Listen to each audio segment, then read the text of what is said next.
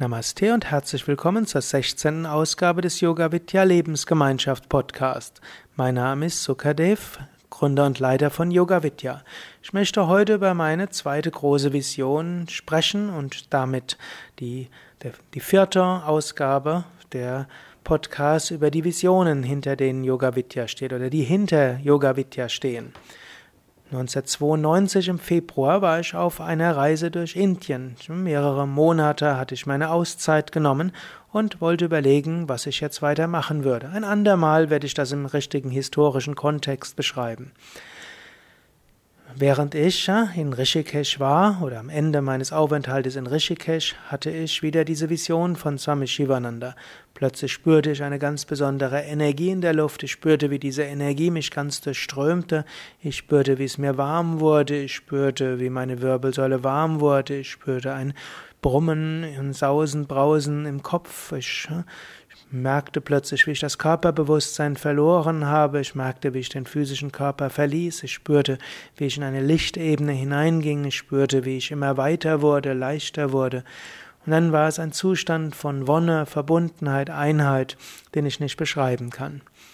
Nach einer ganzen Weile kam ich aus diesem Zustand wieder zurück und sah Swami Shivananda. Swami Shivananda, wie er groß stand, strahlte, wie er mich anlächelte, wie eine Hand in meine Richtung zeigte und dort Segen hineinging. Und Shivananda bedeutete mir auf diese Weise, ja, ich werde durch dich hindurch wirken. Ich habe Energie und ich werde, meine Energie wird dich beflügeln und durch dich hindurch wirken. Und dann kam diese innere Gewissheit, ich solle nach Deutschland zurückkehren, ich solle nach Frankfurt gehen, dort ein Yoga-Zentrum aufmachen. Innerhalb von fünf Jahren würde der erste größere Ashram entstehen.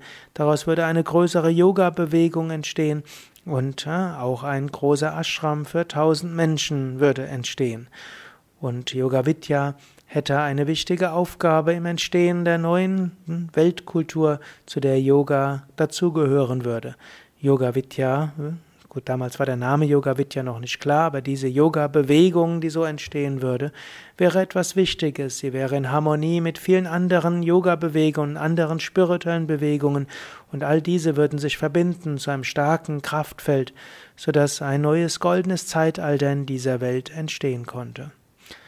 Diese Kraft von Swami Shivananda beflügelte mich. Innerhalb von hm, wenigen Wochen war ich dann zurück in Deutschland. Schnell wurde ein erster Mietvertrag unterzeichnet und innerhalb von fünf Jahren kam dann auch der erste Ashram Yoga Vidya Westerwald. Und hm, heute ist ja in Bad Meinberg ein Ashram entstanden, der knapp 1000 Menschen auch tatsächlich Raum bietet. Ja, und wir fühlen uns in Verbindung mit anderen spirren Traditionen. Wir sind der Überzeugung, dass wir mit beitragen an der positiven Energie der Welt. Wir sehen unsere Arbeit auch als Friedensenergie.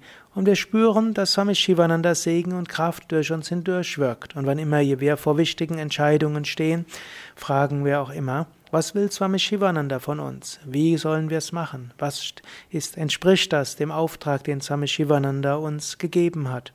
Entspricht das dem, wie wir der Positives in der Welt bewirken können? Wobei wir nicht alles bewirken können. Es gibt so viele spirituelle Gemeinschaften und so viele andere großartige Bewegungen auf ökologischem Gebiet, auf Menschenrechtsgebiet, so viele NGOs, also Non-Government Organizations und auch viele Menschen, die sich in den Regierungen dafür engagieren. Aber wir haben unseren kleinen Teil dafür zu tun. Und dort steckt die Energie von Swami Shivananda des Göttlichen hinter uns. Und so ist da, wenn wir Yoga verbreiten, nicht etwas, wo wir selbst sagen, wir sind die Größten oder wir sind die Großartigsten, die Besten. Wir wollen uns sehen als Instrumente, als Diener von Swami Shivananda und als Diener für den Weltfrieden. Nicht im Sinne, wir retten die Welt, sondern es gibt eine göttliche Kraft, die diese Welt beflügeln will.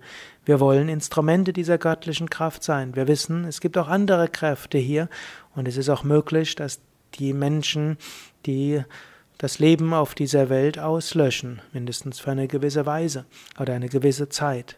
Und so hm, wiederum der Appell an alle, die diesen Podcast hören. Sei dir bewusst, heutzutage geht es nicht mehr nur darum, im Yoga-Gebet zu überlegen, was kann ich für mich selbst machen, wie kann ich mich selbst entwickeln und wie geht's mir am besten, sondern es geht darum, wie kann ich meine Kräfte am besten nutzen, um Gutes zu bewirken.